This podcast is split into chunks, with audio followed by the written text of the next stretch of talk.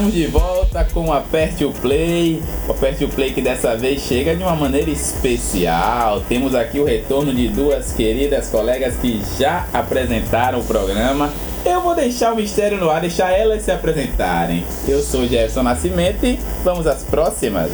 Mistério no ar o quê, rapaz? Boa tarde! Quanto tempo que eu não podia fazer isso, né, gente? Quanto tempo que eu não fazia isso, na verdade.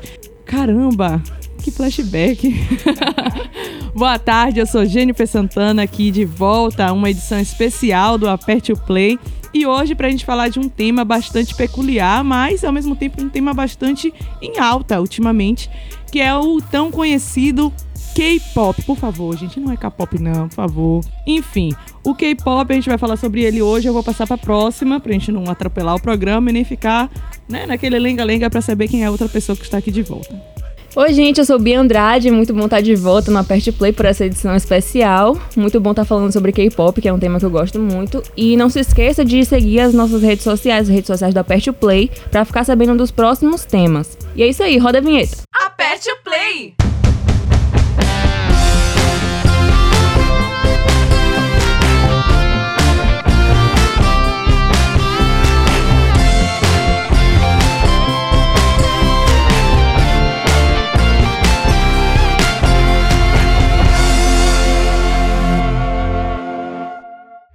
É isso aí, galera. Que saudade que eu tava de ouvir essa vinheta, misericórdia. Mas antes de eu fazer a introdução sobre o que é o nosso tema hoje, né, contextualizar vocês, eu gostaria de, como a gente tá falando, fazendo uma edição especial com pessoas de volta, né?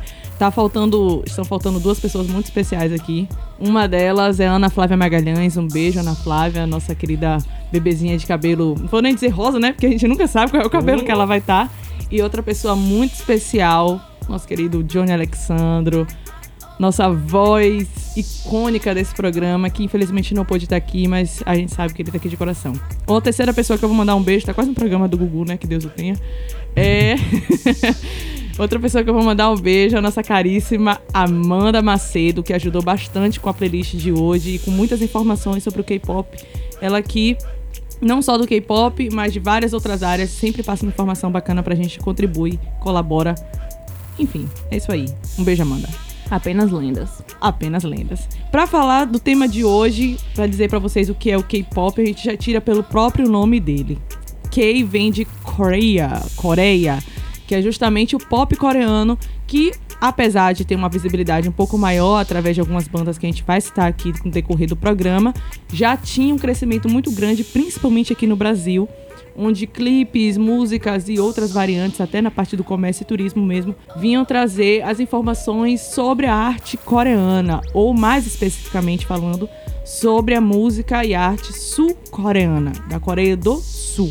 Inclusive, no decorrer do programa, a gente vai trazer alguns termos para vocês, termos usados especificamente dentro do contexto do K-pop. Porque se a gente for parar para pensar, não é só a questão musical, mas é todo um contexto, desde pronúncias a nomes específicos, a vestimentas, a formas de clipe, a formas até da própria construção musical, que é única desse gênero. Lembrando, hein, galera, que a Coreia do Sul não comporta apenas o K-pop. Ela não faz apenas o pop, assim como o Brasil não faz apenas MPB, ou outros lugares fazem apenas pop, como os Estados Unidos da América, por exemplo, como a gente está acostumado. Existem vários outros ritmos com várias outras vertentes na língua coreana, mas a gente vai tratar especificamente desse movimento que tem ganhado cada vez mais força, principalmente aqui no nosso país, o Brasil. É isso, como o Jennifer estava falando, eu acho que dizer do K-pop é, é, é, mais um termo genérico, porque o K-pop em si ele abrange é, muitas influências de músicas como o hip hop, a, IDM, né, que é a música eletrônica, é, e também o R&B. São os, os três gêneros que mais são incorporados no K-pop e que formam, né, o, o, a fórmula do que é o K-pop atual. É isso aí. Sem mais enrolação, a gente vai puxar para a primeira música, que é uma grandíssima responsabilidade que eu vou falar, e eu peço para que vocês, apesar de ser várias informações, segurem aí porque a música vale a pena. E o nome dela é uma coisa que a gente quase não tem aqui na universidade. É verdade. que é concordar. Jeff, eu concordo e qualquer um de vocês concorda. Você pode ser de que curso, mas todos nós temos pouquíssimo tempo. o nome da música é Temple, da banda EXO, ou EXO na pronúncia sul-coreana. O Tempo é uma música da boy band, ou seja, grupo masculino, sul-coreano e chinês EXO, lançado em 2 de novembro de 2018 como o single principal do quinto álbum deles de estúdio chamado Don't Mess Tempo, ou Não Atrapalhe Meu Ritmo. Algo assim. O videoclipe foi lançado na mesma data. E ele conta ainda com a versão chinesa, no qual apresenta o membro Lai, que por enquanto está em um hiato prolongado desde a música For Life em 2016. Mais pra frente eu vou explicar para vocês exatamente o porquê que ele tá nesse ato, e é algo que já conta aí com um assunto bem atual da gente. Tempo é considerado uma faixa de dança rítmica com hip hop que acaba mesclando um pouco algumas harmonias de capela dentro da mesma música enquanto os membros enviam alguns avisos para não estragarem o seu ritmo, como diz o nome do álbum e como é apresentado na música. Em 24 de fevereiro de 2019, o videoclipe coreano ultrapassou nada mais nada menos do que 100 milhões de visualizações no YouTube. Sobre as premiações, é, 2019, nosso ano atual, ele ganhou o prêmio de canção do ano no 14º Prêmio Anual Songpi, além também da indicação do 36º MTV Musical Awards como melhor K-pop. Ele só foi nomeado nesse caso. Além de outras premiações, a gente vai eu vou falar um pouco, contextualizar um pouco sobre a história de, da banda EXO. É, a banda, ela originalmente começou com 12 membros, só que ela foi acabando se desfazendo com algumas polêmicas que eu vou trazer para vocês agora. Como assim? Em outubro de 2018, por exemplo, foi anunciado que o álbum desse Dom Me Soma Tempo, Dom Me Soma Tempo, seria o primeiro com a participação do Lai, como eu falei, desde 2016 que se concentrou até então na sua própria carreira como cantor e ator. O Lai participou da gravação da versão chinesa do single Tempo e também apareceu no vídeo em algumas partes bem específicas. Se você for pegar a versão chinesa, ele aparece mais e até canta. Na versão coreana, são partes bem rápidas e cortadas. Enfim, o EXO, como eu falei, é um grupo de garotos formados pela SM Entertainment, que é a, justamente a empresa que, além deles, faz tem outros e outros grupos muito famosos. Uh, e no começo, eu falei, eram formados por dois integrantes, sendo eles o Xiumin, o Luhan, o Chris, o Surho, o Lai, o Baekhyun, o Shen, o Shenyo, o Dio, o Tai, Kai e Sehun. Tai, Tao e Kai são pessoas diferentes, tá, gente? Sendo dividido em dois grupos: o EXO K, que promovia o EXO na Coreia, e o EXO M, que promovia o EXO na China. Em abril, mais ou menos, por aí, do ano de 2016, se eu não me engano, o pai de Tal enviou uma carta através da Weibo, no qual ele falava sobre o desejo que seu filho deixasse a empresa e voltasse para a China.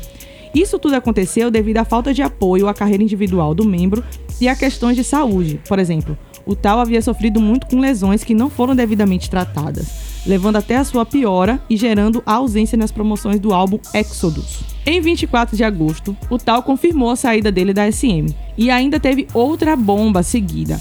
Depois de negociações falhadas, ele abriu um processo contra a empresa para anular o contrato. Seguinte a isso, em 14 de maio de 2014, corrigindo a data passada, a empresa anunciou que o líder do EXO-M, o Chris, havia aberto um processo a fim de terminar o contrato dele, declarando violação dos direitos humanos como principal motivo do ato. Em outubro do mesmo ano, no dia 10, o Luhan também processa a empresa para anular o contrato por problemas de saúde e pelo tratamento que recebia diferenciado dos membros coreanos. Por exemplo, ele fazia parte da line chinesa.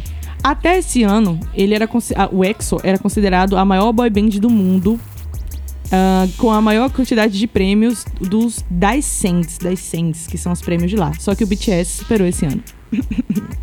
Desde 2014, eles têm classificados nas primeiras cinco posições da lista de celebridades poderosas da Forbes Korean, ocupando uns patamares aí bem altos. Só para fechar, antes da gente ouvir essa música, eu vou explicar o porquê que o Lai não tá produzindo pela banda.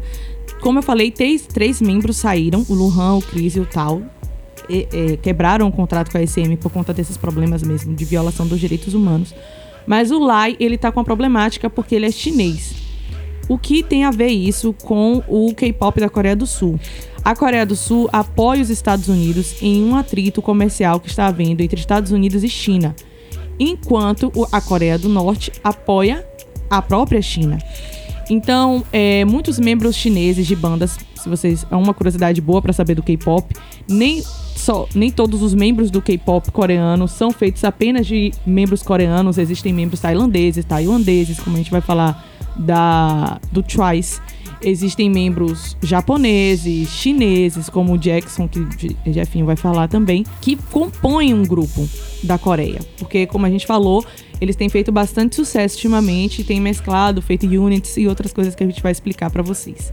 E aí ele não tá podendo fazer essas premiações e divulgações junto com o EXO justamente por essas questões mesmo políticas e comerciais. Então ele tá fazendo não deixa de estar trabalhando, está fazendo solos, que inclusive eu recomendo para vocês.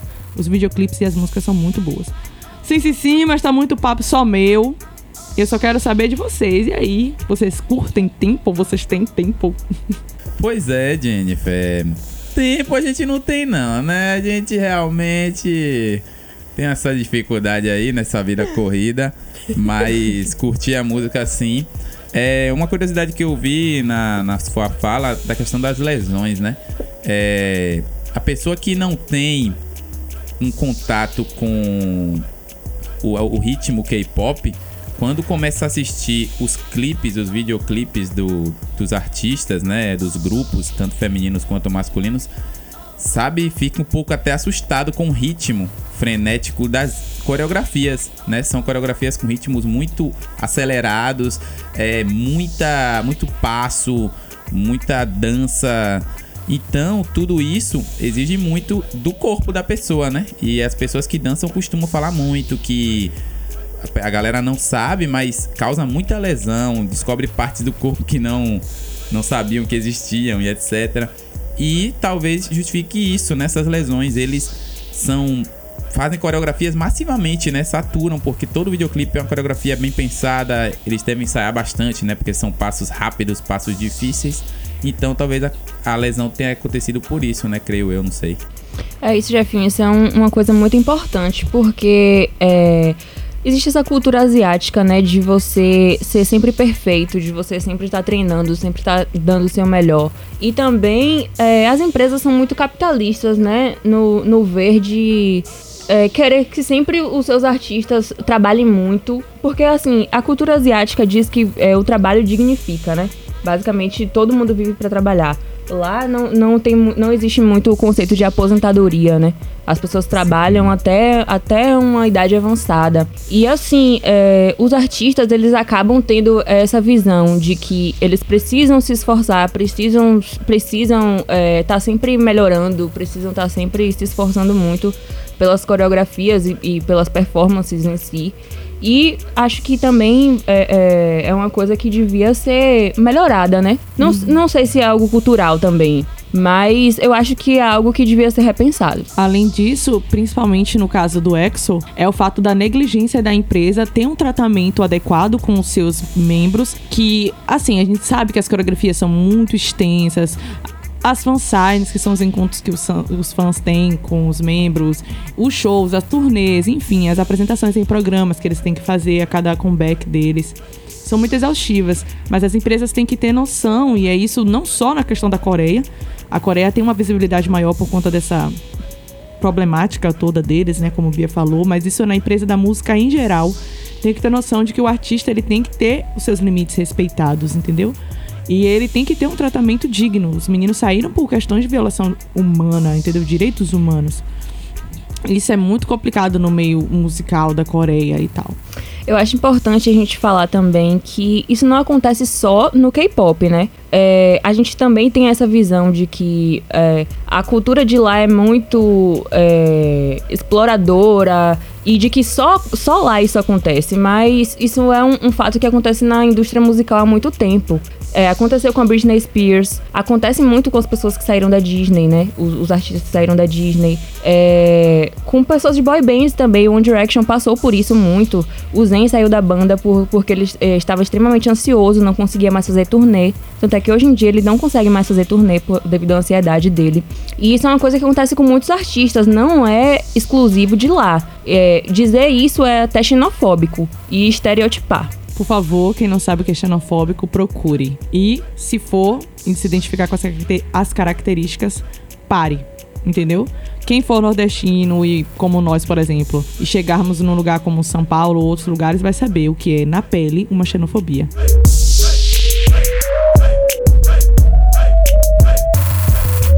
Agora saindo de tempo, vamos para Who Do You Love do Monsta X. Who Do You Love é a primeira música do Monsta X que foi gravada totalmente em inglês. A música ela tem uma leve influência do R&B, que distancia um pouco do hip hop, que é uma das marcas características do grupo, que tem uma rapline muito potente. Para quem não conhece, Monsta X é um grupo formado através do reality show No Mercy, da Starship Entertainment. Eles debutaram em 2015 com sete membros, sendo eles o Shownu, que é o líder, o vocalista e dançarino, o Wonho, que é vocalista e dançarino, o Min Hyuk, que é vocalista, Ki Hyun, também vocalista, o Hyung Won, vocalista, dançarino e visual, o Jo Hyun, que é rapper, e o IM, que também é rapper. Who You Love marca o último lançamento do Monsta X como um grupo de sete membros, já que no dia 31 de outubro, a Starship divulgou um comunicado anunciando que o Wonho ele estaria deixando o grupo após uma série de boatos maliciosos sobre a sua conduta. Tudo isso aconteceu antes dele debutar, esses boatos. Que agora tomaram força, né? E desde então, os, os fãs da banda têm mostrado o apoio ao Honro na, pelas redes sociais, levantando hashtags e com abaixo assinados, querendo que eles voltem pra banda. E aí, gente, o que vocês acham sobre isso? Pois então, é. Fugindo um pouco dessa questão do retorno ou não do membro, é, falar de alguns termos, né? Jennifer explicou que a gente iria falar de alguns termos durante o programa, explicar, né? E Bia falou sobre rap line, né? Que traduzindo e é o que realmente é, é linha de rap. Mais especificamente, Jennifer, seria quando o rap é inserido na música, é isso?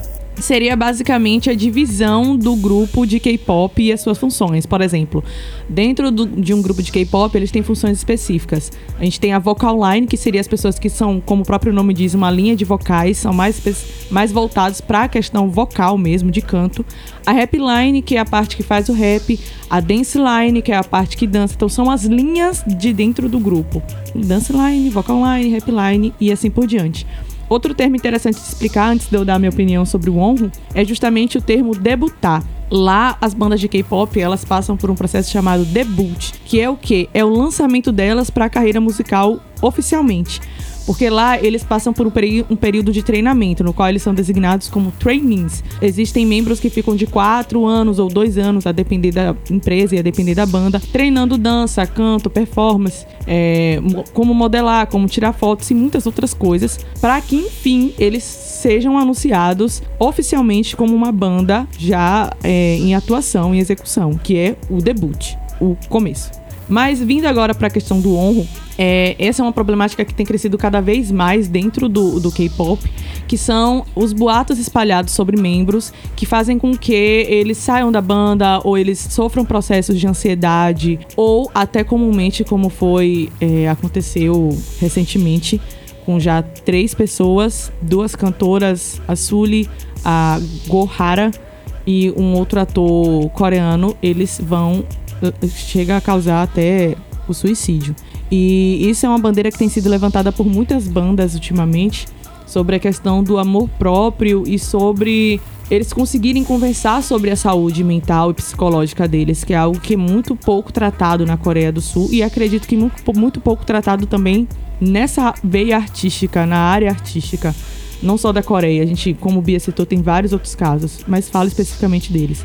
A questão do honro, ele saiu da banda por conta desse boato. Eu achei muita falta de consideração da empresa deles, não terem conversado com os meninos primeiro, não terem confirmado se esse boato era real, terem tirado um membro que era um membro muito significativo, não inferiorizando os outros, mas ele tinha um, uma grande quantidade de fãs mesmo e ele tinha uma grande marca dentro do grupo, né? Ele é um cara muito visibilizado. E aí as fãs agora estão fazendo, já tem meses que elas fazem é, movimentos para que ele volte à banda. Eu não sei se ele vai voltar, mas eu acharia que devia ter pelo menos uma retratação por meio da empresa. E eu espero que ele consiga seguir a carreira dele e cantar com o sonho que ele sempre teve. É isso, a gente espera isso. E falando um pouco da música, né, do Monster X, como o Bia falou, uma música em inglês, causou toda uma polêmica aqui. mas é uma música, como eu tava falando com Jennifer quando eu escutei, que lembra um pouco uma pegada The Weeknd, né? Eles têm uma, uma linha de, de música, de canto, enfim, a dinâmica que parece muito The Weeknd. E aí vem a parte do French Montana, que é a parte mais do rap, né? Aquela parte que dá uma acelerada na música. Eu particularmente gosto quando tem esses fiats.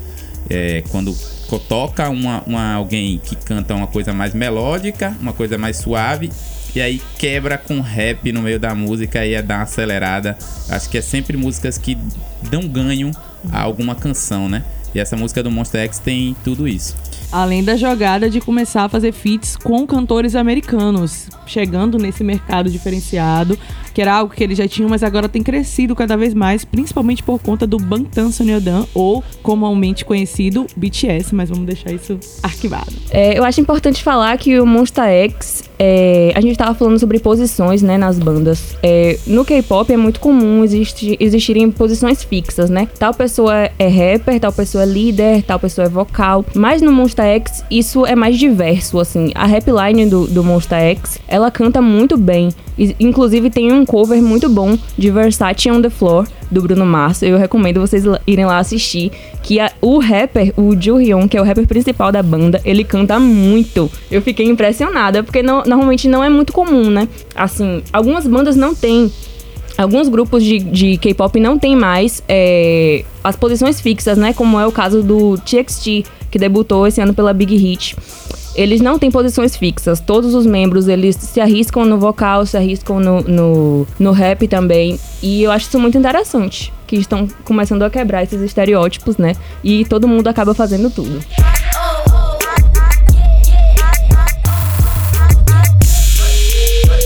Pois é, saímos agora dessa sensualidade, né? Porque não deixa de ser uma música sensual. E vamos agora para a música Dala Dala da banda ITZY, uma canção de estreia do grupo feminino sul-coreano.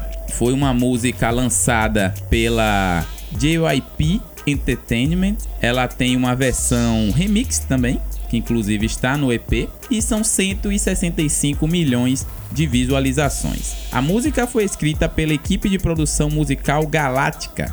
Tamar Herman, da Billboard, chamou a faixa de hino empoderador. Pois é, pesada a música. Introduzindo o ITZ como um grupo que é uma alternativa aos seus pares, bem como briguento e rápido para mudar tempos e gêneros, destacando seus colapsos de hip hop. É, a música é recente, foi lançada no YouTube em fevereiro de 2019. Foi a primeira música de estreia de um grupo de K-pop a obter uma certificação de platina da Korea Music Content Association, a KMCA, desde que a certificação foi introduzida em abril de 2018. Ou seja, já chegou com tudo, né, a banda? Dala Dala está concorrendo em três categorias: duas no prêmio MMA, o Melon Music Awards, com melhor música do ano, e melhor coreografia com no prêmio Gaon Chair Music Awards, com música do ano também. Então tá cheio de indicações aí a música Dala Dala, que se, se comporta como uma música onde a pessoa mostra pouco ligar para o que fala a sociedade. Inclusive, vamos praticar isso, galera. Esqueçam o que falam de você, até porque a vida é sua, você que paga as suas contas e faz as suas escolhas. Eles que lutem, não é verdade? Exato, por favor, que inferno. E o trecho que eu destaco é o seguinte, para quem acompanha Pest Play sabe que eu sempre destaco um trecho.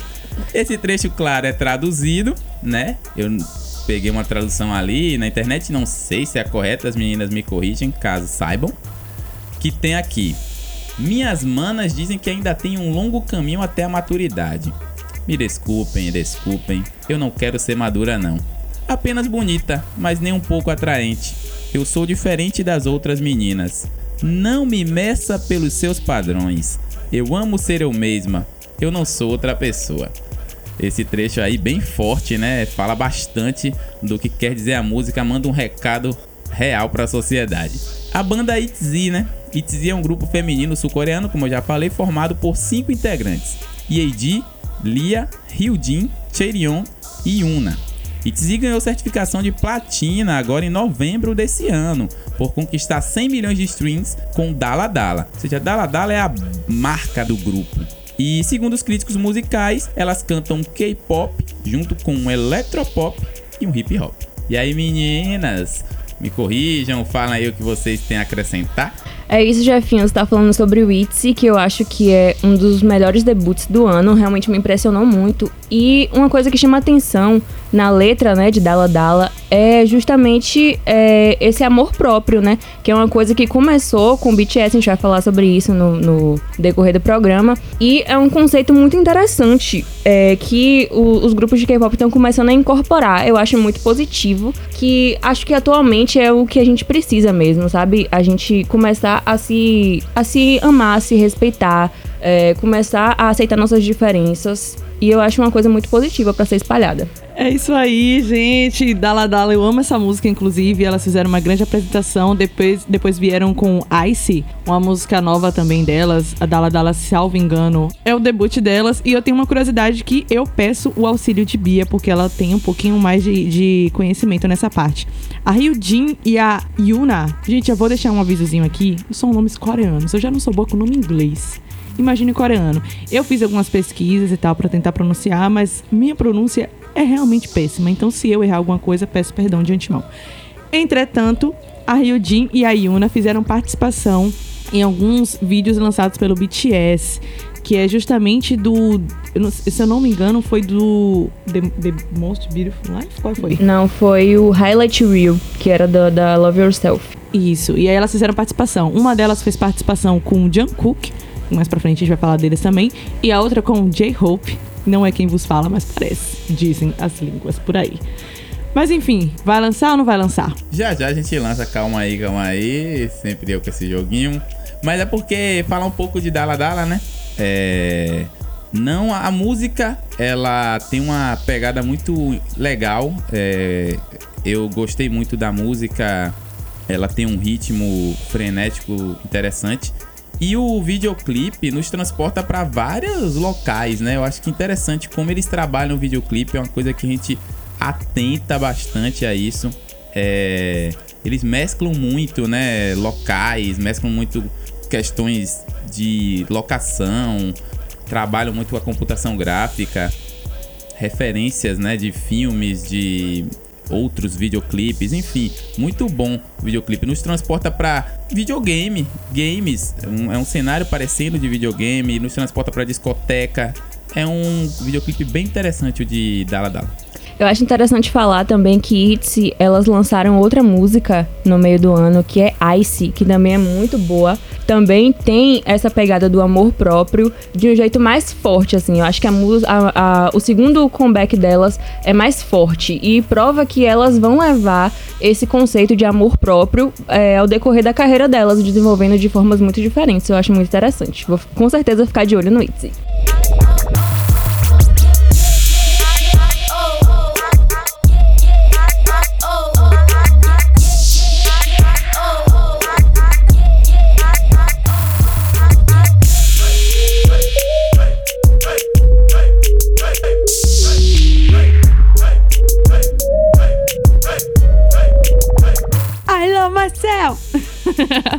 Velho, eu adoro essa música. Ah, que droga. Eu adoro essa música. Enfim, enfim, ela fica muito na cabeça. Mas vamos sair um pouquinho de hits, né? A gente já falou bastante delas e vamos entrar em uma das maiores solistas da cultura do K-pop coreano, sul-coreano, da perfeição, do topo da coisa toda. E o nome dela é Lee Sami, ou Sami para os íntimos. o nome da música que a gente vai falar agora nada mais é do que Gashina, da Sami, que é o single do álbum chamado Warning, da, dessa cantora sul-coreana Lee Sami. Foi lançado em 22 lançado de agosto Make Us Entertainment e The Black Label e foi distribuído pela Lowen Entertainment, com seu vídeo musical estreando um dia antes. Gashina é o primeiro lançamento da Sami desde a dissolução das Wonder Girls, que era a girl band que ela participava, e da expiração do seu contrato com a GYP Entertainment, que foi justamente a empresa que Jefinho falou da ITZY, correto, Jefferson? Exato. Sigamos. A música foi colocada no número 15 durante o mês de agosto e classificada no terceiro lugar no mês seguinte. Gachina vendeu mais de 667.590 downloads digitais só em setembro de 2017. A Lissami, falar um pouquinho sobre a cantora, obviamente, é nascida em 2 de maio de 1992 e é mais frequentemente acreditada, mais conhecida como Sami. Ela é uma cantora, dançarina e compositora sul-coreana. Popularmente, ela é conhecida por ter sido integrante do grupo feminino Wonder Girls e pela sua carreira de sucesso como solista ainda na JYP. Em 2010, a empresa JYP anunciou que a Sami adiaria sua carreira musical para prosseguir com a sua carreira acadêmica. Ela deu uma pausazinha na Wonder Girls, que continuou sem ela e tudo mais, e ela voltou posteriormente para poder se concentrar nos estudos, repare. Em 2013, foi anunciado que a Sami voltaria com a sua carreira musical ainda na JYP Entertainment como um artista solo. Daí então, ela lançou o videoclipe da música 24 Hours, que inclusive tem a coreografia feita pelo mesmo coreógrafo de Single Ladies, da Beyoncé, que ficou na primeira posição em sites como Melon e Olé. Após a tentativa de volta da Wonder Girls em 2016 e a dissolução da banda em 2017, a Sammy resolve sair da JYP e entra de vez em sua carreira solo com mais visibilidade do que nunca. Eu não poderia falar da Sami sem dizer de quanto ela é representativa, principalmente para a, a população feminina da Coreia do Sul. Se a gente vê que aqui tem uma questão machista e misógina no nosso país, na Coreia é ainda maior. As mulheres têm que ser aquela famosa frase de mão postas e geralmente não tem tanta liberdade quanto os homens para compor as suas músicas e fazerem sua própria arte principalmente quando essa arte é crítica ou traz alguma coisa que não seja condizente com a cultura e com os costumes sul-coreanos. E a Sami, junto com muitas outras, como por exemplo a Ruasa, do Mamamoo. Não é solista, mas ela faz alguns trabalhos junto com a banda que também criticam bastante muitas coisas e trazem essa luta do feminismo, de certa forma, em suas músicas e seus videoclipes. Vem trazendo muitas críticas em seus videoclipes que são por inclusive bem construídos, trazem muitas referências. Eu recomendo todos eles, não tem um específico, todos eles são muito bem construídos, trazem muitas referências, trazem uma construção de montagem boa, uma música boa, uma fotografia bacana. Eu recomendo todos eles. E ela tem trazido um diferencial na música de solistas e tem influenciado muitas outras a seguirem uma carreira diferente através de suas músicas e de sua própria postura. E aí, gente, vocês têm alguma coisa para comentar? Enfim, como Jennifer falou, acho que a Sami ela tem, é uma figura bastante importante para a indústria sul-coreana de música, né? Uma figura feminina muito importante junto com a IU, a Haze, é, a Shunha também. São figuras femininas muito importantes que têm é, o controle sobre a própria arte. É, elas decidem sobre o que elas vão cantar. Elas decidem. E a Sami, ela tem um, um um diferencial muito importante que ela toca instrumentos. O Wonder Girls, ela era uma banda, não era só um, um grupo de garotas, era uma banda também. E a Sammy tocava baixo. Inclusive, uma das, das especificações que ela fez para a empresa, né, a nova empresa que ela foi, foi para que ela pudesse tocar baixo em uma das músicas dela. E inclusive ela também produz. E é isso, eu acho que a Sammy ela representa muita coisa boa ela apoia muitas causas importantes, como o feminismo, que também é muito mal visto lá na Coreia, inclusive. E ela apoia também a comunidade LGBT. Ela fez uma turnê mundial e estava sempre falando sobre a importância é, da comunidade para a carreira dela. Eu acho muito importante falar sobre isso mesmo, ainda mais vindo de um país tão opressor e, e repressor como a Coreia. Com certeza. E ela também traz alegria nessa música, né? Especificamente a música bem alto astral, bem para cima tem umas pausas nela, né? Que dá um clímax, uma atmosfera. Tem toda uma, uma dinâmica massa na música. Enfim, é importante também, né? Música, essas mulheres que fazem a, a, sua carreira de maneira não sozinha, né? Que ninguém faz as paradas só, mas que cantam individualmente. É, aqui no Brasil tá retornando esse movimento. Antes tinham músicas ou tinham cantoras que cantavam, faziam suas carreiras sozinhas, só que deu uma diminuída enorme, mas agora tá voltando com Isa, tem a Luísa Sonza, é, outras cantoras aí que estão surgindo, né? Cantando, fazendo carreira solo. E é importante isso, eu acho esse empoderamento importante. Gachina, gachina. É, esse primeiro bloco tá fera, hein? Tá muito bom o primeiro bloco. E dá uma descansadinha, né? Tomar aquela água, aquele cafezinho. Vamos para um rápido intervalo, já já voltamos. Aperte o play, volta já!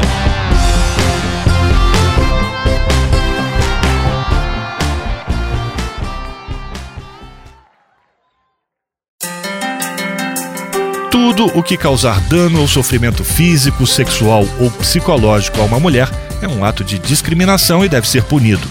Em casa ou fora de casa, tanto faz. Esses são direitos baseados na igualdade entre homens e mulheres e estão na lei. Têm que ser respeitados. O Conselho Nacional dos Direitos da Mulher trabalha junto às delegacias especializadas no atendimento às mulheres em todo o país.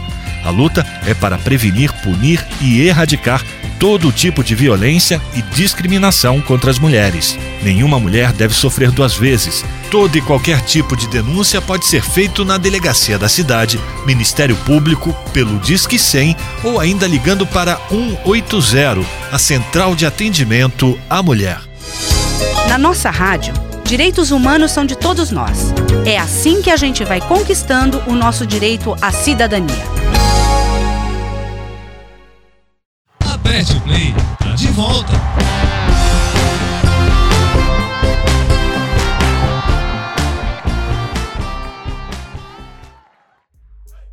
Estamos de volta com Aperte o Play e se liga que vem música pesada, hein? Dududu é a música de maior sucesso do grupo feminino Blackpink, da YG Entertainment. E presta só atenção na quantidade de recordes que ela quebrou. Ó, na época de seu lançamento, o, ele teve o videoclipe mais visto nas primeiras 24 horas do YouTube. E, um tempo depois, se tornou o videoclipe mais visto por um grupo de K-pop e o primeiro de um grupo a ultrapassar um bilhão de visualizações. Não é pouca coisa não, hein?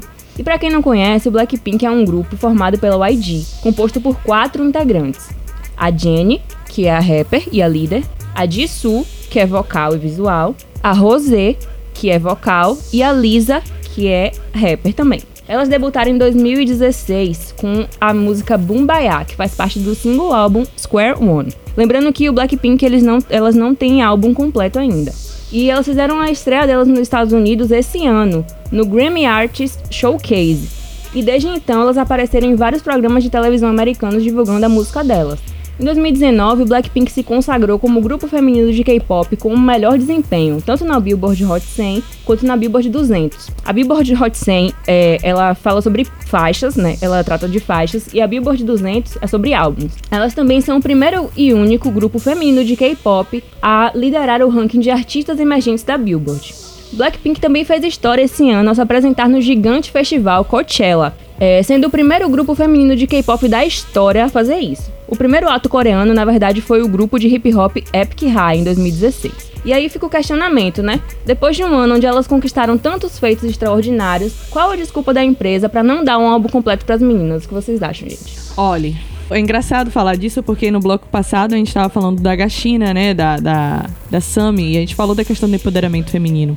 Só que a gente tem que lembrar que nem todos, nem todas as solistas, nem todos os grupos de K-pop, principalmente os grupos, grupos de K-pop femininos, têm essa esse reconhecimento, esse respeito pelas empresas. A YG, por exemplo, é uma empresa muito polêmica justamente pela a grande quantidade de artistas que sofrem com a empresa pelo descaso, pela falta de respeito.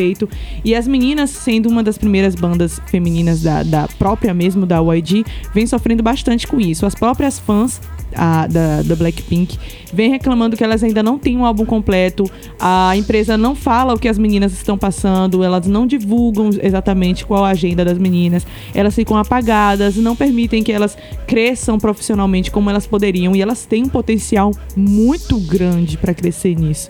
Ah, por exemplo, a Lisa é perfeita na questão de dança, é uma das considerada uma das melhores dançarinas do K-pop. A Jenny também, que entrou como rapper, minha charata e faz um trabalho bacana. Todas as outras meninas, as quatro, têm um grande potencial e a gente percebe isso justamente pelos trabalhos que elas vêm fazendo. Só que elas não, a, a empresa, o ID, não permite que elas cresçam tanto quanto elas merecem crescer.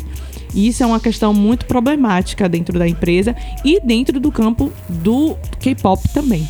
Pois é, com Jennifer, o dedo na ferida é garantido, viu? Jennifer não perdoa. Pois é, eu vendo o título dessa música não poderia deixar de passar é, a gastação, né? Eu sempre gosto de dar uma resenha. Bia, me explique aí, essa música foi inspirada na música Dudu, Ai Meu Dudu?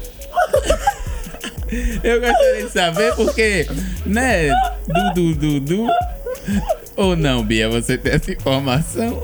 E aí, Enfim, Jefinho, eu não tô sabendo de nada em relação a isso, não.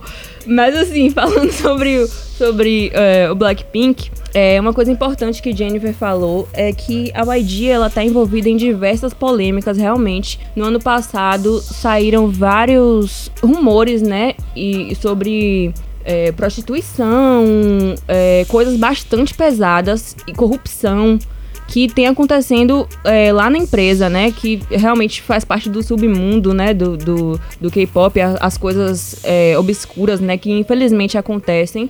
Mas é uma empresa bastante polêmica e Black, você pode parar para pensar, né? Blackpink conseguiu tudo isso esse ano, mesmo sendo bastante reprimidas, é, não tendo a divulgação correta. Imagina o que elas conseguiriam se elas tivessem a liberdade criativa, a liberdade de, de poder gravar as músicas do jeito que elas quiserem. Porque eu acho uma coisa interessante que o comeback que elas fizeram esse ano, que foi o This Love, parece que foi é, não foi muito bem planejado, né?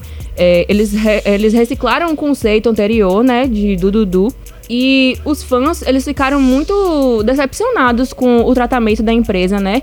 É, Blackpink é atualmente o grupo que mais é, faz sucesso, com exceção de BTS, claro. Eles dividem esse, né, isso, esses holofotes. E continuam abrindo caminho para outros, outras bandas também de K-pop terem sucesso e por que Blackpink não, não tem o, o reconhecimento é, necessário da empresa, né? Por que, que a empresa não dá essa liberdade para elas? Estranho, né? Porque o talento tem que ser valorizado, né? Tem que dar margem para ele aumentar, para ele se expandir, não reprimir, não tentar segurar o talento, né? Mas Jennifer, Bia falou um termo comeback a gente falou que ia explicar alguns termos, você poderia, por gentileza? Comeback é quando a banda é, ela vem com um novo conceito, um novo álbum, ela faz uma nova estreia de algo novo, realmente. Por exemplo, as meninas do ITZY fizeram, como a gente falou, o Dala Dala e depois fizeram, vieram com o Ice, que era um novo conceito, mesmo tendo referências do passado, com uma nova música, uma nova apresentação, uma nova performance. Então elas fazem esse come, comeback, que elas estão de volta, né? Essa volta delas aos palcos ou da banda em si. Então, para a felicidade de todos, porque eu sei que tem muita gente aqui na UES que já percebi, não vou dizer da onde, que gosta. du, du, du.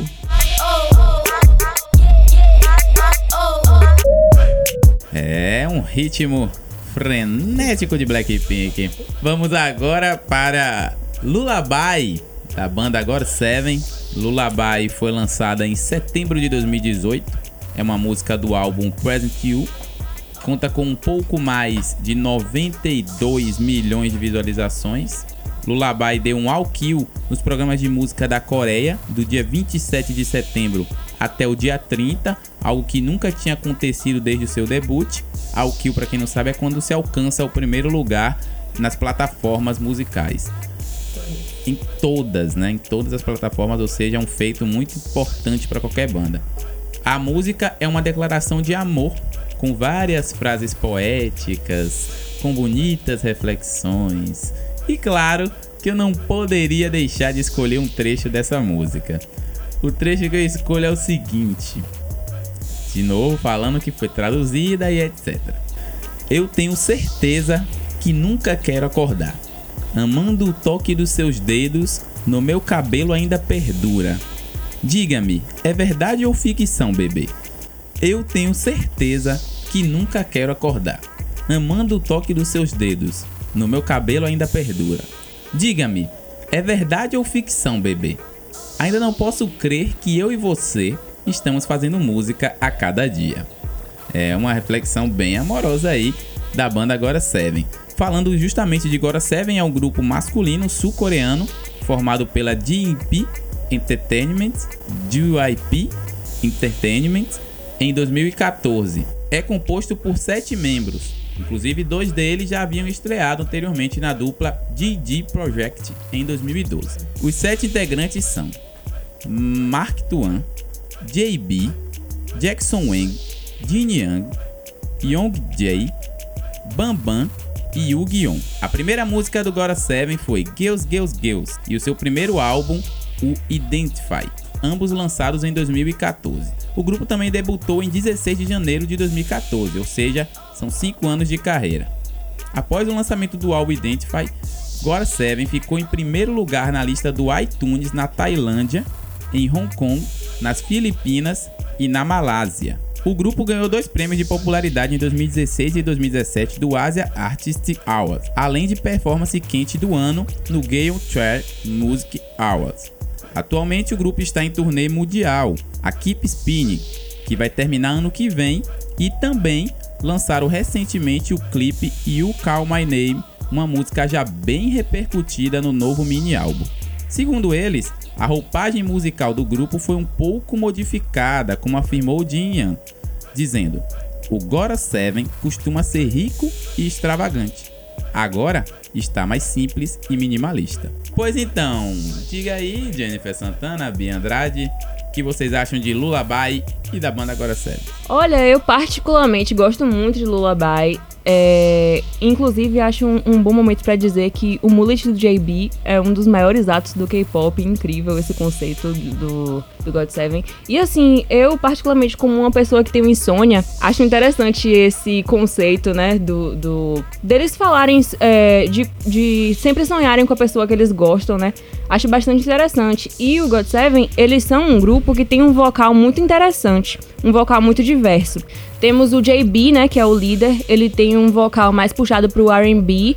É, o Yu-Gi-Oh! também. Inclusive, eles têm uma unity juntos, que é muito boa, que é a Just Two. Eu recomendo bastante se você gosta desse, desse estilo de música. É, e tem o Young Jae, que tem um vocal mais assim, como eu posso dizer, tradicional coreano. Ele tem uma voz bastante potente e, e combina com qualquer tipo de música. Eu adoro particularmente o, o vocal do, do God Seven. Eu adoro o Gora 7 inteiro, né, gente? E a gente tem que frisar. é, eu quero agradecer aqui. Eu já conheci o Gora 7 por conta de Just Right, que é uma música que fala também sobre a questão do amor próprio, da aceitação e tal.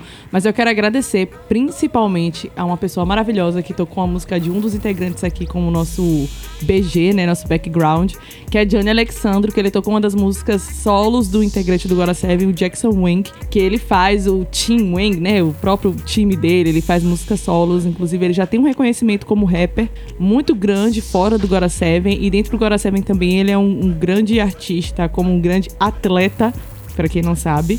E, enfim, eu gosto muito do Gora 7 como um todo. A, o conceito de Lullaby foi um conceito bem diferente. Eu gosto de como o Gora 7 traz conceitos diferentes nas suas músicas. E ainda assim, todos eles são muito bem trabalhados. Não, ainda não vi um, um conceito deles diferente que são conceitos únicos mesmo, não é algo tipo, hum, parece com tal clipe, não.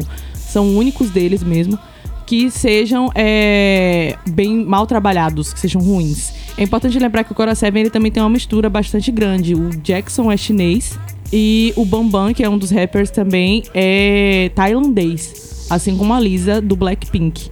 A gente se passou disso, mas ela é tailandesa. E além do Mark, que o Mark ele tem uma trajetória muito louca, porque se eu não me engano, ele nasceu nos Estados Unidos, ele morou no Brasil. Mais especificamente, ele morou no Nordeste do Brasil, foi em Recife que ele morou. Ele morou no Recife, senhoras e senhores. E aí depois ele foi, voltou para os Estados Unidos e agora ele tá no Gora Seven lá, faz também alguns trabalhos sozinhos, mas na banda eles são a grande perfeição. E o Gora Seven é um bom exemplo é, de, com o Jin Young da questão do trabalho diversificado dos membros. O Jin Young, por exemplo, ele não é só cantor, como ele também é ator do que é chamado as novelas dele de lá, os K-dramas ou os doramas, as novelas coreanas de lá. Enfim, eu amo os meninos, adoro. São bem maluquinhos, mas são muito bons. É, frisando o que Jennifer falou, dá aquele salve pro Pivete Johnny, sempre aperte o play. Tem o nome de Johnny, né? Te amo, John John. Correr. John John Nosso Zica. Pivete Zica. E outro adendo, é, não, galera, o Bambam não foi virar K-popeiro depois de vencer o Big Brother Brasil. Ele é outro, esse Bambam não é o vencedor do Big Brother Brasil. Inclusive, ele tem um nome bem, bem complicado. Não vou falar aqui não, porque é difícil, mas ele botou Bambam, é bom que facilita. É complicado mesmo. E voltando, é, a música Lullaby, o K-pop serve para todos os gostos, né? Todas as idades, todas as classes, todos os gêneros. Lullaby tem uma especificidade, né? O clipe fala de sonhos. Eu vejo uma criança assistindo esse clipe e tendo muita muita empolgação, né? Eu acho que uma criança vendo um clipe desse, né? Vai vai brilhar os olhos porque é um clipe bem lúdico mesmo, né? Tem tem uma parte mesmo que um dos cantores, um dos vocais, ele tá brincando com brinquedos infantis mesmo. Tem um que tá cercado de biblioteca, num lugar que tá tudo flutuando, os livros flutuando. Eu acho que, particularmente, uma criança gostaria muito de assistir, né? Uma coisa bem lúdica. Eu achei esse detalhe legal. É isso, até referência a Harry Potter no clipe tem com o Jin Young dirigindo o carro mágico que voa, que nem o carro dos Wesley mesmo. Sweet Talk to Me, baby. Ah, eu amo essa música demais, velho. Eu amo todas as músicas, mas essa é perfeita. E eu vou falar agora de uma que eu amo assim num nível hardcore e a culpa total disso é de Beatriz Andrade que tá aqui com a gente. Bia Andrade é a culpada e total responsável por eu amar essa música e ter viciado nela, porque vocês não têm noção de como foi isso. Mas sem mais delongas, como diria um termo usado pelo nosso querido Jefferson Nascimento, vamos a ela, que é a Fancy da Twice ou Twice em coreano. É porque eles falam as, as, as sílabas bem separadinhas assim lá. Mas enfim, isso não vem ao caso não. É, a música foi lançada em 22 de abril de 2019 e é o single do álbum Fancy You, que inclusive tem na própria música. Enquanto ele mantém um peculiar tom festivo anterior que o grupo já usava, que, claro, definiu a maior parte dos seus sucessos, Fancy combina ritmos suaves do pop electro com as sofisticadas e fortes melodias dos membros. Cantando sobre amor, as colegas de banda expressam suas emoções com palavras como Eu nunca vou deixar você e Não importa quem gostou de quem primeiro. Os vocais do grupo assumem um tom muito mais maduro agora e sensual durante os versos, mas mantém a energia exuberante e otimista do grupo para o refrão da música.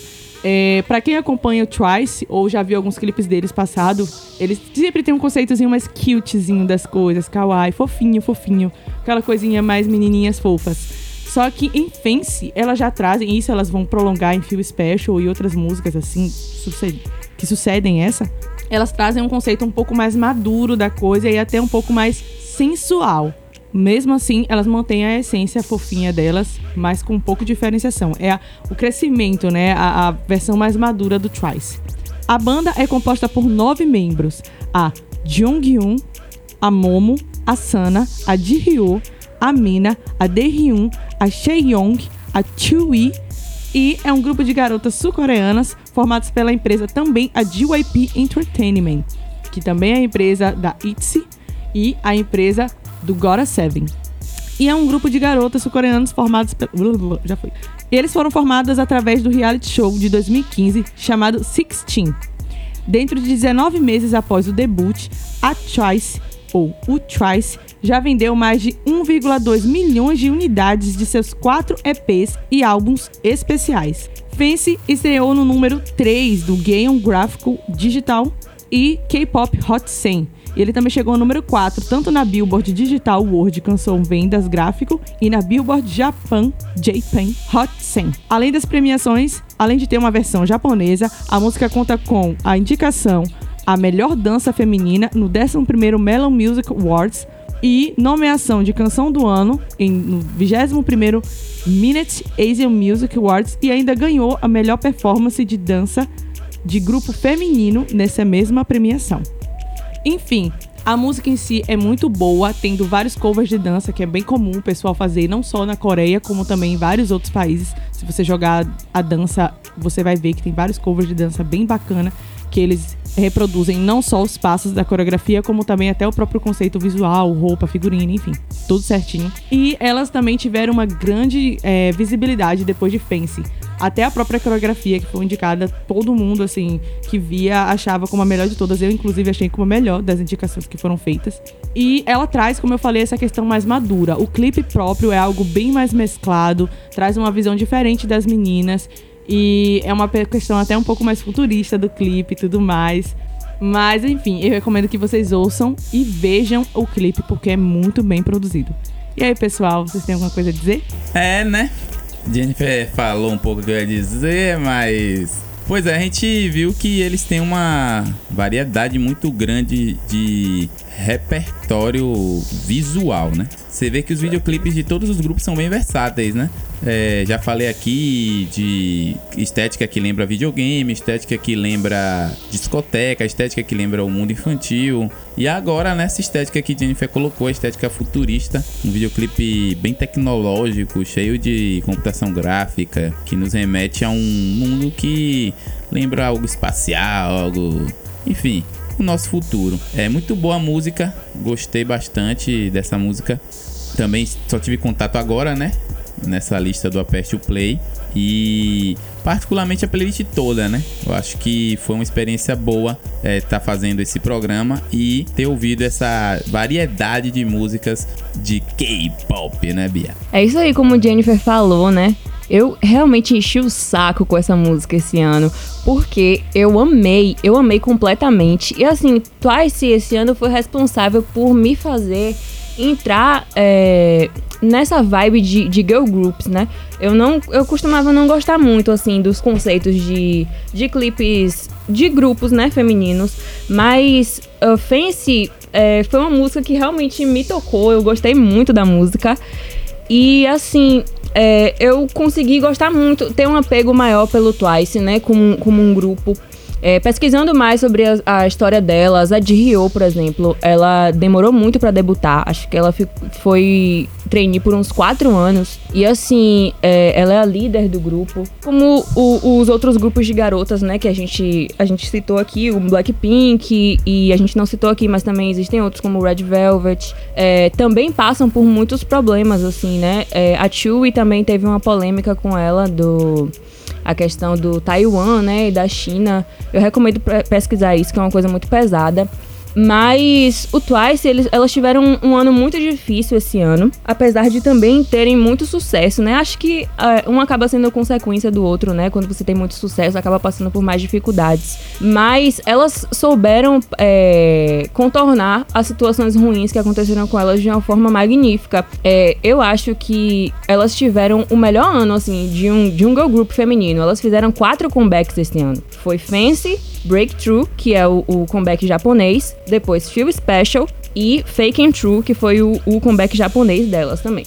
É, todas músicas maravilhosas, os álbuns perfeitos. Eu particularmente amo muito uma música delas, Love Foolish, que tá no, no mini álbum de Feel Special. E é isso, eu recomendo para vocês que escutem a, música do Twice. Elas são muito diversas, elas fazem é, conceitos muito diferentes. As músicas delas são muito positivas, falam sobre coisas muito importantes. É isso aí, agora a gente vai de Fancy You. Essa música foi lançada esse ano, mas me dá uma nostalgia muito grande, né? Agora mudando de música, mas não indo muito distante, né? Fiquei com a responsabilidade muito grande de falar de um dos maiores comebacks do ano, que foi Boy With Love. Em coreano, a música significa um poema para coisas pequenas. E ela foi a title track do Map of the Soul Persona, o álbum do BTS, lançado no dia 12 de abril de 2019. A música é responsável por consolidar a carreira do BTS como o maior grupo da atualidade quebrando diversos recordes, como o de videoclipe mais visualizado em menos de 24 horas. Olha só, foram 74,6 milhões de views em menos de 24 horas. E também é o maior pico de um grupo coreano na história da Billboard Hot 100. Se eu não me engano, ela ficou em sétimo lugar. Um, o líder do grupo, o RM, ele disse em uma live que o álbum é completamente dedicado aos seus fãs, algo como uma carta de amor e agradecimento. O que fica visível ao olhar a letra de Boy With Love que faz paralelo com Boy in Love, uma música lançada por eles em 2014, presente no mini álbum School of Affair. E é importante citar que o, o Persona, o mapa do Soul Persona, ele é um álbum que é meio que uma redenção. Eles pegam as letras deles antigas, de quando eles ainda eram jovens, e eles meio que fazem uma releitura com uma nova versão, mostrando como eles são, né, agora. É, o BTS é um grupo composto por sete membros: o Jin, o Suga, o J-Hope, o RM, o Jimin, o V e o Jungkook. E a sigla BTS pode significar várias coisas. Na Coreia do Sul, eles são Bangtan Sonyeodan, que significa, em tradução literal, garotos à prova de balas. O que, na minha opinião, é um nome bastante importante, assim, bastante significativo para eles. É, por- eles passaram por muitas coisas, assim, no, quando eles debutaram. E eu acho que é um nome perfeito.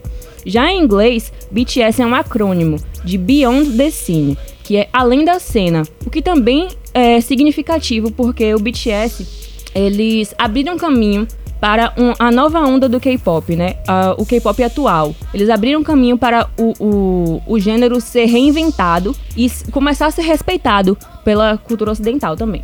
É, o BTS debutou em 2013 pela empresa Big Hit, que na época não era muita coisa, né? E eles lançaram o mini álbum Too Cool for School, com a title track No More Dream. A música critica o sistema de ensino asiático e a forma que a sociedade projeta suas frustrações na geração mais jovem. É importante falar que o BTS é, ele tem um impacto muito grande por também produzir e escrever suas próprias músicas. E essas músicas elas focam em temas como saúde mental, problemas da juventude, perda e a jornada para o amor próprio. Mas, nas suas letras e videoclipes, também existem diversas referências à literatura, filosofia e psicologia.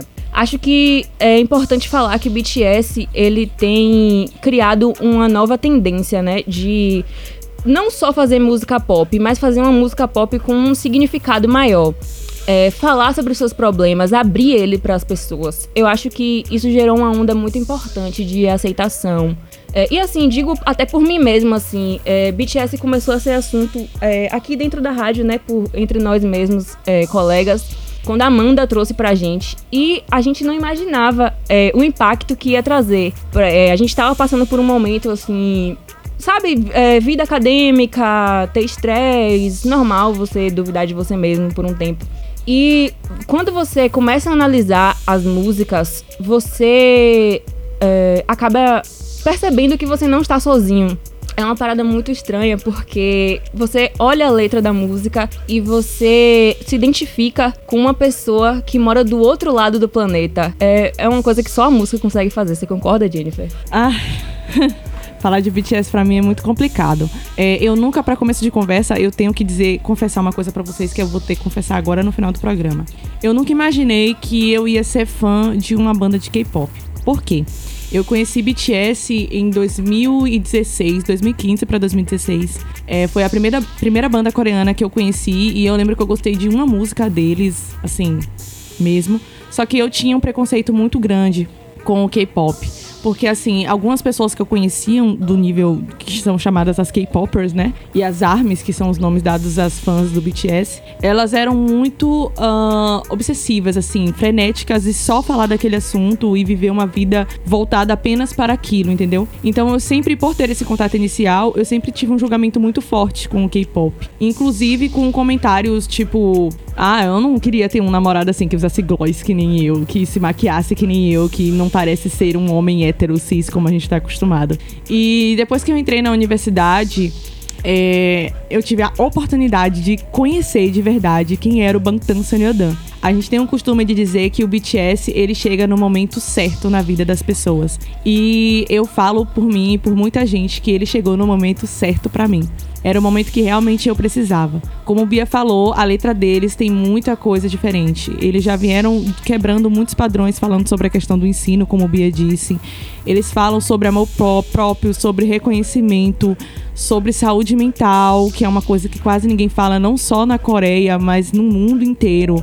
É tratado de uma maneira su- superficial, até mesmo nos lugares que tem um pouco de conversa maior sobre o assunto. E assim, a música que os meninos trouxeram, apesar de muito haters, muito ódio que eles receberam, muito preconceito, e até hoje eles recebem muito xeno- muita xenofobia, o que eu acho muito irônico da parte de algumas pessoas que têm um discurso de falar que, o, como eu falei, né, do, do, do nordestino, dos discursos das causas sociais, serem a favor de comentários xenofóbicos como são dados aos meninos, sem dar a oportunidade de conhecer uma música diferente, simplesmente porque é de uma língua diferente, não é do ocidental, que a gente conhece, não digo nem do brasileiro, mas do ocidental. O mundo tem o costume de dizer que o que está no, no estado norte-americano é o correto, sem dar chance de conhecer outros lugares. Então, assim, o BTS pra mim foi um, um momento de autoconhecimento, de uma autojornada por mim mesma e não apenas os meninos. Eles se autoconheceram e levaram todas as armas com eles para se autoconhecer também. Eu admiro muito a banda, admiro muito os artistas e o trabalho que eles fazem, principalmente depois que eles fizeram a campanha do Love Yourself, que é uma campanha com a Unicef da ONU, em que eles chamam as armas e chamam as pessoas para realmente olharem para si, numa campanha com o nome End Violence, Violence, que é fim da violência. Então, poucos são os artistas, não digo nem os K-popers, mas poucos são os artistas que realmente abraçam e botam a cara tapa, a cara tapa para situações como essa. Então, eu tenho muito orgulho e atualizando um nome antes de passar a palavra para Jefinho, Bia falou sobre o RM ou é, originalmente conhecido como Kim Namjoon é, existe um termo no K-pop que fala sobre bias, que é o, a pessoa que você reconhece no grupo como o seu escolhido, que você tem um favoritismo maior. Algumas meninas levam isso pro lado um pouco mais romântico e tal, mas em geral é a pessoa que você tem mais afinidade da banda, que você, abre aspas, gosta mais. E o Nanjum é o meu bias justamente por ele ter é, essa maturidade, né? Essa vontade de, de conseguir fazer as coisas, de liderar os meninos, de ter um cuidado com eles como líder que ele é da banda. É, é um do, o único, o único, praticamente, agora não mais tanto, né? Mas é o, o, principal que fala inglês, então ele que é o tradutor e ele que fez várias participações em músicas e tudo mais, compõe várias músicas. Enfim, eu vou passar pra Jefinho, senão eu vou ficar falando muito. Eita, respira, Jennifer Santana. Pois então, é... as meninas falaram sobre as letras, né, da música de BTS. E uma curiosidade, eu vim ter o acesso graças a elas, né?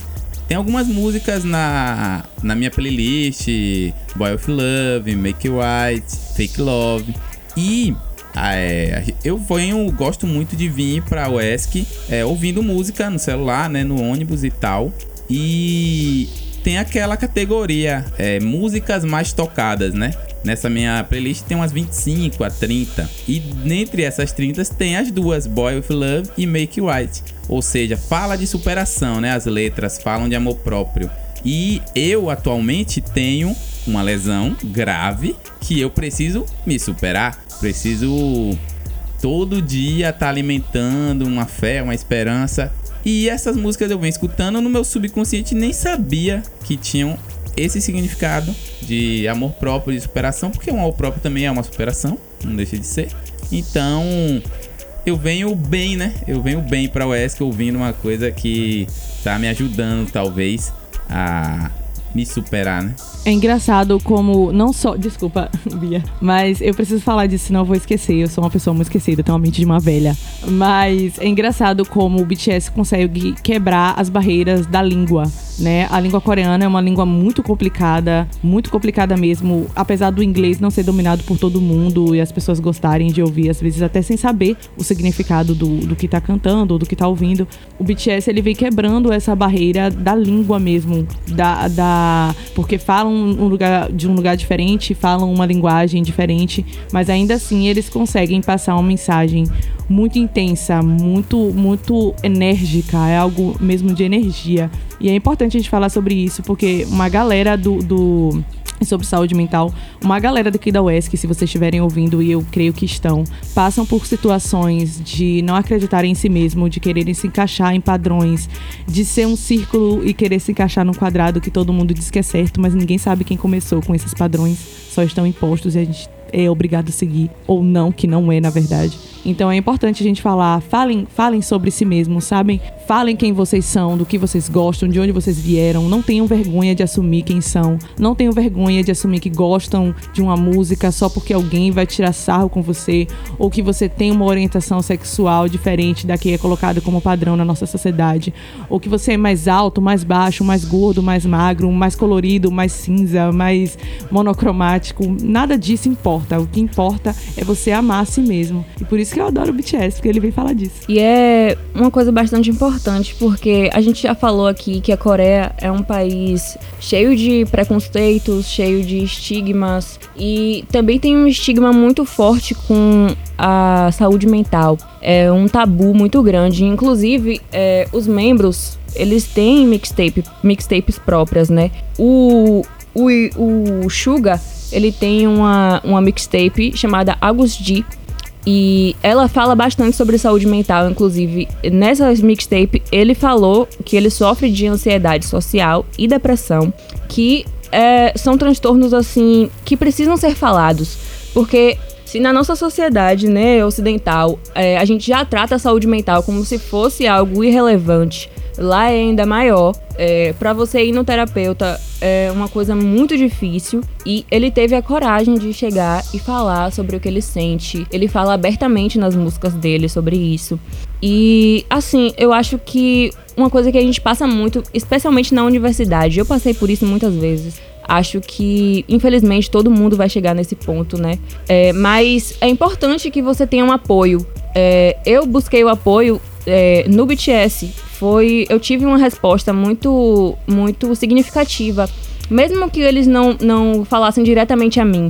Mas eu sentia que, é, enquanto eu tava escutando as músicas deles, é, consumindo o, o, os vídeos, e etc., os livros que eles recomendavam também, é, eu acabava me sentindo menos sozinha. É, eu, eu sentia que não era só eu passando por isso, e é algo muito importante você se identificar com um artista, mesmo que ele seja do outro lado do planeta. E uma coisa muito importante é: se você gosta de uma música, se você escuta, acha interessante, não tenha preconceito, seja ela da onde for, seja ela norte-americana, seja ela colombiana, seja ela israelense, seja ela africana, seja ela da onde for, australiana, que seja, música é uma língua universal. E especialmente a música que tem um significado, né? A música deles tem um significado muito forte. E uma palavra que eu queria falar, assim, para finalizar a minha fala, né? É... Eu vi uma frase uma vez que fala bem assim: uma das maiores revoluções é você amar a si mesmo. E apesar de ser uma coisa que a gente tem que trabalhar todo dia para alcançar, nem sempre a gente acorda feliz, nem sempre a gente acorda satisfeito, nem sempre a gente acorda disposto, mas é uma coisa que a gente sempre, sempre, sempre tem que lembrar. A gente só tem a nós mesmos e é importante que a gente se respeite, que a gente se valorize. E é isso. Vamos tentar nos amar. Love yourself, love yourself. Rapaz, Bião aí com essa frase encerrou em alto estilo o programa. Eu vou pedir para as meninas se despedirem aí nesse programa tão especial. É, infelizmente, né, tem que acabar, uma hora acaba. Lembrando que K-pop ele perdeu numa enquete, né, para rap acústico e está voltando aqui como um especial com Bia Andrade e Jennifer Santana. E o programa PSP vai tentar trazer de volta esses esses ritmos que não perderam, na verdade, né? Foram apenas menos votados, mas tem uma galera que quer acompanhar, que quer curtir esses ritmos e a gente vai trazer também pro programa esses ritmos que foram menos votados nas enquetes para contemplar todo mundo que votou, todo mundo que perdeu um tempo ou ganhou um tempo pedindo um ritmo para ser escutado aqui no nosso programa. Por favor, meninas. Ai, hora de dar tchau, Tinky Wink. Olha, obrigada, Jefferson, por ter me convidado para fazer esse especial. O Aperte Play, ele continua sendo um programa muito democrático. É algo que eu tenho muito orgulho de ter feito parte, porque o fato de você ter uma enquete não exclui o fato de que tem pessoas com gostos musicais diversos. E isso não se traz apenas para a universidade. Então, eu fico muito feliz de saber que a, o Aperte Play, a Rádio ESC dão esse espaço a todos, independente, independente do gênero musical e independente do seu gosto, nós somos uma rádio que respeita mais os seus ouvidos, né? Uma rádio mais universal. Então eu faço, fico muito feliz de estar nesse especial e fazer parte dessa família. E eu vou dar tchau, até a próxima. Quando tiver uma outra oportunidade, estarei aqui contribuindo também. E é isso, basicamente é isso. É isso aí, foi muito bom participar do Aperte Play mais uma vez. Uh, esse ano foi muito assim complicado para mim e tá de volta nessas coisas assim que são familiares para mim, são confortáveis para mim, como o Aperte Play, tá do lado dos meus amigos falando sobre músicas que eu gosto. É muito importante para mim. E eu vou aproveitar o espaço aqui para intimar Jefinho e falar que se tiver uma parte 2, pode me chamar que eu tô disponível. Eita, receba aí, Jefinho, essa enquadrada. Mas é isso, infelizmente nós estamos chegando ao final. Nos siga nas redes sociais, frisando novamente. E é isso, vamos ouvir agora. Boy with Love! Oh, my, my, my! Oh, my, my, my! Esse material foi produzido pela Rádio UESC. Não esqueça de seguir a gente no Facebook, Rádio UESC, no Instagram, arroba Rádio UESC, de acompanhar nossos produtos pelo Spotify e de baixar o nosso aplicativo Rádio UESC para Android na Play Store.